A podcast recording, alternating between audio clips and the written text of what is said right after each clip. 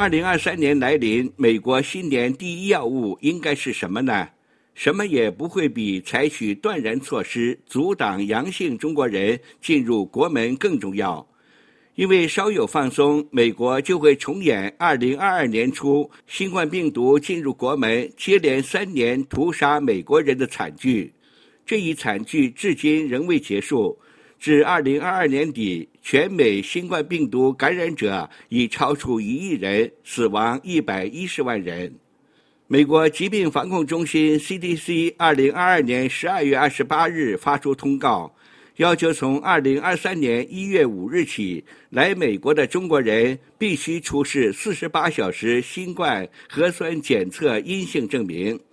CDC 的这一通告是针对中国政府取消封控、二零二三年一月八日恢复公民出境旅游的决定。目前，除了欧盟疾控中心宣称要求入境的中国人出示新冠检测阴性证明不合理之外，世界各国都采取措施拒绝阳性中国人入境。这并非不合理。日本厚生省公布，上周五从日本机场检疫发现九十二宗新冠阳性个案，其中九十人来自中国。以往三年，中国当局对新冠疫情的政策让人觉得不可思议。病毒在武汉发现之初，他们极力隐瞒疫情，使得病毒迅速蔓延全世界几乎所有国家。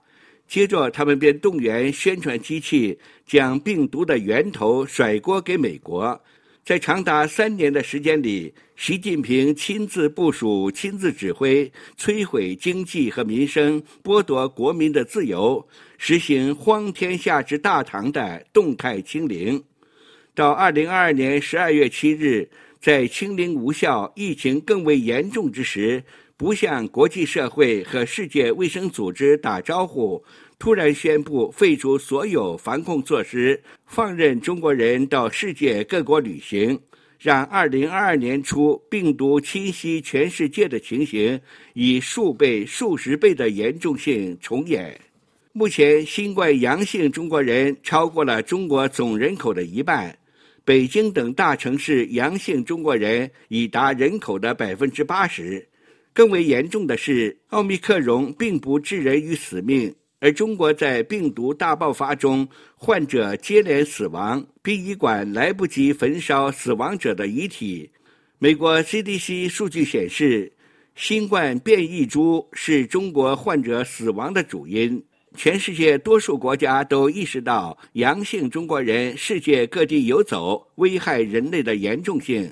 美国不在这多数国家之列。二零二三年开年，美国总统拜登没有把阻止中国病毒再度入侵作为新年第一要务。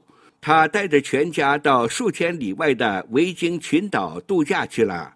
而美国的 CDC 发布的通告只要求中国对来美国的中国人提供四十八小时阴性证明。难道 CDC 不知道中国是一个造假大国？莫说是提供四十八小时证明，就算提供四百八十小时，随时可以做到。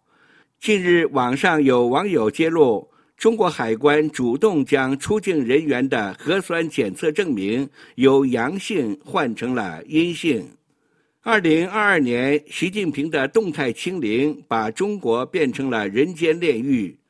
二零二三年，如果美国和世界各国不把阳性中国人阻挡在国门之外，那么习近平就要让美国和全世界都变成人间炼狱。